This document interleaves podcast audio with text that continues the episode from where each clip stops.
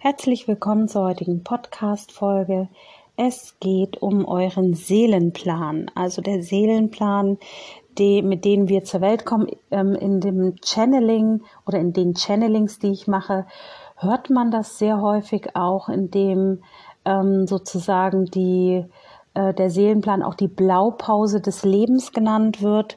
Und da gab es von euch sehr viele Rückfragen und deswegen habe ich mich heute für diese Podcast-Folge entschieden, weil wir auch parallel jetzt zu den Portaltagen die Teiloffenbarung unseres Seelenplanes haben. Unser Seelenplan ist ein, ein, ein Plan, ähm, den wir vor unserer Inkarnation hier auf Erden noch in unserer Heimat oder auch im Jenseits, wie es auch immer bezeichnen mag, ähm, äh, festlegen, was wir hier erleben wollen und wo wir uns entwickeln wollen. Das heißt, ähm, der Seelenplan sendet sozusagen kleine Impulse aus, so müsst ihr euch das vorstellen, ähm, die wie so ein Weckruf ähm, funktionieren. Also immer dann, wenn ähm, der Seelenplan etwas schicksalshaft auslöst, ähm, hat es, geht es um Veränderungen, die in deinem Seelenplan ähm, integriert sind. Das heißt, äh, besonders hellsichtige Menschen oder auch Menschen, die sehr weit in ihrer spirituellen Entwicklung sind, bekommen da meist vorab schon Informationen oder bekommen auch vorab schon äh, Situationen, wo es darum geht, dass sie verstehen, ähm, dass es jetzt in eine Veränderung geht. Also früher war es bei mir so, dass ich die Dinge sehr oft vorausgeträumt habe, dass sie sehr oft ähm, sozusagen für mich schon vorentwickelt waren. Also dass ich praktisch der Seelenplan hat sich aktiviert, hat mir diesen Ruf ähm, geschickt. Ich nenne das immer Vorentwicklung, bevor die Entwicklung überhaupt stattfindet. Ähm, und äh, ja, der Seelenplan ist halt oder die Blaupause ist halt etwas, das ähm, gewisse Gesetze hat. Also das heißt, ähm, es gibt ähm, gewisse Bewusstseinsebenen, auf der der Seelenplan aktiviert. Und wenn wir diese ganzen ähm, äh, Zusammenhänge verstehen, dann äh, wissen wir auch, warum wir manchmal ähm, Blockaden haben und warum wir manchmal plötzliche Entwicklungen haben, ähm, aus denen wir nicht herauskommen. Es gibt gewisse, ja, äh, Punkte, die man da sozusagen auch äh, ähm, bedenken kann oder die man vielleicht auch vor der ähm, vor der Geburt, vor der Inkarnation hier auf Erden besprochen hat, eben was die Seele hier lernen will, welche Erfahrungen sie machen will. Die meisten sind jetzt inkarniert, weil sie diese goldene Zeit und vor allem diesen Übergangsprozess miterleben möchten, diesen Aufstiegsprozess. Ähm, Terama hat mir mal gesagt, dass es da viele gab, die zu dieser Zeit inkarnieren wollten aber nicht jeder ist vom Bewusstsein und von seiner Entwicklung durch viele Leben schon so weit, dass er ähm, diese goldene Zeitepoche mitbegleiten kann im Übergangsprozess. Das sollte, darauf sollten wir eigentlich stolz sein und es sollte unser Leben noch viel, viel wertvoller machen. Aber ich frage mich dann immer so, welche Erfahrungen möchte hier meine Seele machen? Ähm, ich habe einen sehr starken Drang schon seit der Kindheit zu spirituellen Themen. Mich ziehen auch Kirchen magisch an. Da geht es aber nicht um die, um die Religion, die in der Kirche ähm, äh, äh, vollzogen wird, sondern es geht um diese Gebäude. Diese Kirchen haben auch eine ganz spezielle Energie. Und ja, sie werden halt jetzt sozusagen für Gebete genutzt, aber ähm, ich glaube, wenn man die mal freilegen würde von jeglicher Bewertung und sie auch nicht Kirche nennen wür würden, dann würde man diese, diese unheimliche äh, Energie, diese Schwingung in diesen Räumen auch viel stärker wahrnehmen können, weil dann wäre es nicht so objektbelegt. Ähm, die Frage ist also, welche Erfahrungen wollen wir hier machen? Was wollen wir hier lernen? Das kann man sich selber fragen. Ähm, was bringe ich denn schon als Talent mit? Und gerade bei den Frequenznamen, wenn ihr den bestellt, ähm, habt ihr ja sozusagen die, ähm, das Feld, in der ihr euch in der neuen Zeitepoche ähm, entwickeln könnt. Also das heißt, es ist eure Aufgabe. Das eine sind die Kreativen, das andere sind die, die Lichtarbeiter, das sind äh, die Menschen, die sich nach oben anbinden. Auch diese, diese Frequenz habt ihr vor eurer Geburt ähm, ausgesucht. Und es kann durchaus sein, das haben wir jetzt in der letzten Zeit öfter gehabt, dass Menschen noch gar keinen Zugang zu dieser Frequenz haben, dass die sagen, pff, da kenne ich mich überhaupt nicht aus, oh Gott, das ist ja gar nichts für mich. Oder, oder ich soll eine Lehre vermitteln. Also gerade so ähm, Menschen, die ähm, den Frequenznamen der, der Lehre in sich tragen, die können in der goldenen Zeit Wissen weitervermitteln. Sie haben das Wissen haben den Zugang noch nicht dazu, aber sie können in die Richtung hineingehen. Und ob das jetzt Wissensvermittlung in Form einer Schule ist oder in Form eines Coachings, in dem man eben Leuten hilft, ähm, weiterzugehen, das ist euch freigesetzt. Also es ist so, im Seelenplan sind gewisse Muster verankert und was ihr dann aus den Mustern macht, welchen Weg ihr einschlagt, das ist euer freier Wille. Ähm, und manche bringen Talente mit, die können von, von klein auf gut musizieren, sind gut in der Sprache und in der Rhetorik, ähm, haben eine gewisse Affinität eben zu Lichtarbeit, zu ähm, vielleicht auch zu Handwerkskunst oder äh, zu Übergängen. Also viele Menschen, ich habe festgestellt, neben dem ähm, Namen, der für ähm, die Lichtarbeiter spricht, gibt es auch noch einen zweiten Namen, der sehr häufig auftaucht, ist der Frequenzname für die Menschen, die andere Menschen in Übergangszeiten begleiten, auch sehr, sehr spannend, sind auch Energie- und Lichtarbeiter. Ähm, also es ist schon sehr, sehr aufregend, was unser Seelenplan ähm, so von sich gibt. Und der Frequenzname, der ist halt Bestandteil unseres Seelenplans. Also die Frequenz habt ihr euch vorher schon ausgesucht. Und der Seelenplan ist für jeden Menschen anders. Also man kann ihn ausrechnen, tatsächlich. Also man kann tatsächlich in den Seelenplan reingehen und man kann ähm, ja sozusagen gewisse Harmoniefrequenzen sehen. Man kann ähm, teilweise so eine, ich, ich empfinde das immer, wenn ich in, in so eine, in so einen Seelenplan kurz eintauche, der wird uns nie komplett offenbart. Das ist ganz wichtig. Aber ich kann, ähnlich wie bei der Akasha-Chronik, ähm, sozusagen für den Moment in den Seelenplan blicken.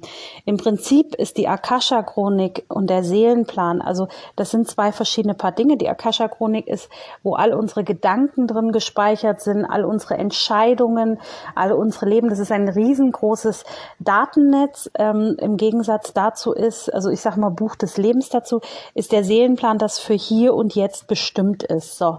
Und man kann für den Moment im Hier und Jetzt in den Seelenplan reinblicken und kann sozusagen preisgeben, was ähm, genau der Seelenplan ähm, beinhaltet zum, im Hier und Jetzt. Und ähm, das ist eigentlich etwas, was sehr, sehr wichtig ist, weil manche sehen ja den Weg, äh, den Wald vor lauter Bäumen nicht und somit auch nicht den Weg. Und ähm, wenn du aber mit dem Seelenplan im Einklang schwingst, dann ist natürlich das Leben viel, viel leichter. Und es gibt ähm, eine Möglichkeit, ähm, in den Seelenplan hineinzuschauen, ähm, in den Seelenplan sozusagen äh, im Hier und Jetzt zu erkennen, ähm, was sozusagen im in diesem Moment dieses Quäntchen ist, was es an Veränderungen wichtig ist oder was ihr gut macht, ähm, worauf ihr achten sollt, das ist unterschiedlich. Das Spannende an der ganzen Geschichte ist, dass der Seelenplan sich mit uns entwickelt. Das heißt, ähm, ihr habt ja einen freien Willen in den einzelnen Energiefeldern auch Erfahrungen zu machen? Und diese werden ja wiederum ähm, abgespeichert ähm, in der Akasha-Chronik.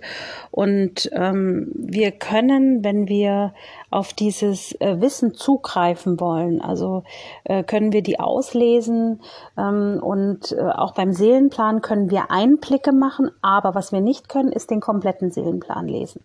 Also das ist eben immer ganz, ganz wichtig, ähm, dass es nur ein, eine Momentaufnahme ist. Und während wir, also der Unterschied zwischen der Akasha-Chronik ist die komplette Speicherung und ähm, für mich ist der Seelenplan äh, das, was mich ähm, vom vor meiner Geburt sozusagen ähm, ausgemacht hat, beziehungsweise was ich beschlossen habe. Und man kann im Seelenplan tatsächlich im Hier und Jetzt herausfinden, was so gegenwärtig die Aufgabe, beziehungsweise ähm, was ich da rauslesen kann. Also da, ich habe bei einer mal rausgelesen, dass es zum gegenwärtigen Zeitpunkt eben nicht darum geht, so sehr auf zwischenmenschliche Kontakte zu setzen, sondern mehr darum, ähm, etwas zu entwickeln, was sie sich vor ihrer Geburt ähm, mit ins Leben genommen hat. Und äh, sie hat lange etwas zur Seite geschoben, was sie jetzt eigentlich in Angriff nehmen muss oder darf und was die ganze Zeit auch schon so ein Stück weit an ihr ähm, ja zimmert. Also man hat dann gemerkt, sie sagt immer so, sie hat das Gefühl, sie ist so unruhig, irgendwas muss sie jetzt tun. Und die hat danach ein ähm, Buch geschrieben, was ähm, sie seit vielen, vielen Jahren äh, ideentechnisch schon in der Schublade hatte. Und sowas kann man eben äh, so ein Stück weit rauslesen. Aber der Seelenplan an sich wird natürlich vervollständigt durch unsere eigenen Erfahrungen. Das heißt, wenn du heute zum Beispiel eine Partnerschaft eingehst, dann machst du natürlich eine Erfahrung. Die Partnerschaft, die Begegnung ist vorherbestimmt. Den Weg gestaltet ihr selber und manchmal ist im Seelenplan auch das Ende vorbestimmt. Ähm, manchmal ist aber auch das Ende ein Entwicklungsprozess. Es gibt ja Menschen, die lange brauchen, um sich zu lösen. Dann ist das Ende nicht wirklich vorgesehen. Es ist zwar vorgesehen, dass es irgendwann kommt, ähm, weil sich vielleicht jemand ähm, in jemand anders verliebt, weil da die nächste Resonanzquelle ist, also die nächste Aufgabe. Ähm, und der andere, der es sich eben nicht geschafft hat zu lösen vorher oder vielleicht auch diese Erfahrung des Liebeskummers macht, da könnte man dann auch schauen, ob das vielleicht im Seelenplan so verankert wurde. Das heißt, im Prinzip haben wir Grundelemente, Grundpfeiler in unserer ähm, in unserem Seelenplan, in unserer Blaupause des Lebens verankert und wir füllen das Ganze mit Leben, indem wir hier leben. Das heißt, wir geben unseren Seelenplan den persönlichen Touch. Und viele, die das Channeling von mir schon erhalten haben, die bekommen dann immer so die Antwort, du hast schon ein paar Puzzleteile ähm, äh, von deinem großen Seelenplan ähm, bekommen. Das heißt, mit jedem Erlebnis, was du hier auf Erden im Rahmen deines Seelenplanes machst, kriegst du am Ende ein Puzzlestück, eine Ressource, eine Belohnung, was auch immer. Also eine Erfahrung. Und dieses Puzzlestück reiht sich dann ein anderes Puzzlestück. Und wenn man manchmal so sieht, äh, äh, ähm, wenn man da sitzt und sagt, okay, diese Erfahrung kann ich jetzt eigentlich nur positiv durchleben, weil ich das schon mal durchlebt habe, dann sieht man auch, wie diese Zusammenhänge miteinander funktionieren. Und äh, nichts im Leben ist so Zufall, ähm, wie wir uns das vorstellen. Oft ist das wirklich eine große Berechnung des Universums, das immer im Zusammenhang mit deinem Seelenplan steht. Das heißt, wenn der Partner noch nicht bereit ist, bekommst du andere Aufgaben vorher gestellt, bis ähm, die Begegnung mit dem Menschen möglich ist. Und manche Begegnungen sind ähm, auch nur Karma-Auflösungen und da geht es gar nicht so sehr um die Erfahrungen der Liebe. Manche Begegnungen sind Liebeserfahrungen, manche Begegnungen sind schmerzhafte Erfahrungen. Ähm, und so ist es auch im Beruf. Viele äh, halten sich in beruflichen Situationen auf, ähm, obwohl sie ähm, gar nicht so wirklich ja dort leben wollen oder arbeiten wollen. Und ähm, die Aufgabe ist es wirklich, den eigenen Lebensweg zu finden, sich daraus zu winden und ähm, zu erkennen, dass durch Spiritualität, durch spirituelles Wachstum das alles möglich ist. Und ähm, natürlich können wir auch in die Vergangenheit reisen, in alte Zeitepochen und auch da können wir gucken, welche alte Zeitepoche ist für das Hier und Jetzt zuständig. Auch das ist möglich. Ähm, und so sieht man, dass der Seelenplan Schritt für Schritt immer ähm, mit unserem Leben konform geht und wir füllen sozusagen mit unseren Erfahrungen von Punkt zu Punkt den Plan mit Leben. Und äh, damit es keine Kollisionen gibt mit anderen Erfahrungsmustern anderer Menschen, berechnet das Universum die Möglichkeiten immer wieder neu. Und ein Stück weit können wir das beeinflussen durch das Erschaffen, also durch das Schöpfen. Wir können jetzt sagen, okay, ähm, ich benötige, keine Ahnung, äh, finanzielle Unterstützung. Das kann ich erschaffen, weil davon ist ähm, vom Universum her genügend da. Aber was ich nicht kann, ist einen Menschen beeinflussen. Also ich kann mir einen, einen, ähm, ich kann mir eine Partnerschaft erschaffen und dann wird die nächstmöglichste Option ausgewählt. Also das, das ist wieder diese Berechnung, wie ich immer sage. Und ähm, der Seelenplan sieht dann vor eine gewisse Anzahl von Menschen. Man guckt, wer ist da verfügbar. Wenn keiner verfügbar ist, kann es sein, dass du auch noch mal ein bisschen vertröstet wirst. Ich habe auch letztens bei einer Dame erfahren in der Beratung, das fand ich sehr interessant. Ähm, die hat dann zu mir gesagt, Mensch, ähm, jetzt überleg dir mal, ähm, ich habe mir einen Partner fürs Leben gewünscht, der mich begleitet, ähm, der liebevoll ist, mit dem ich Spaziergänge machen kann. Es war dann ein Hund.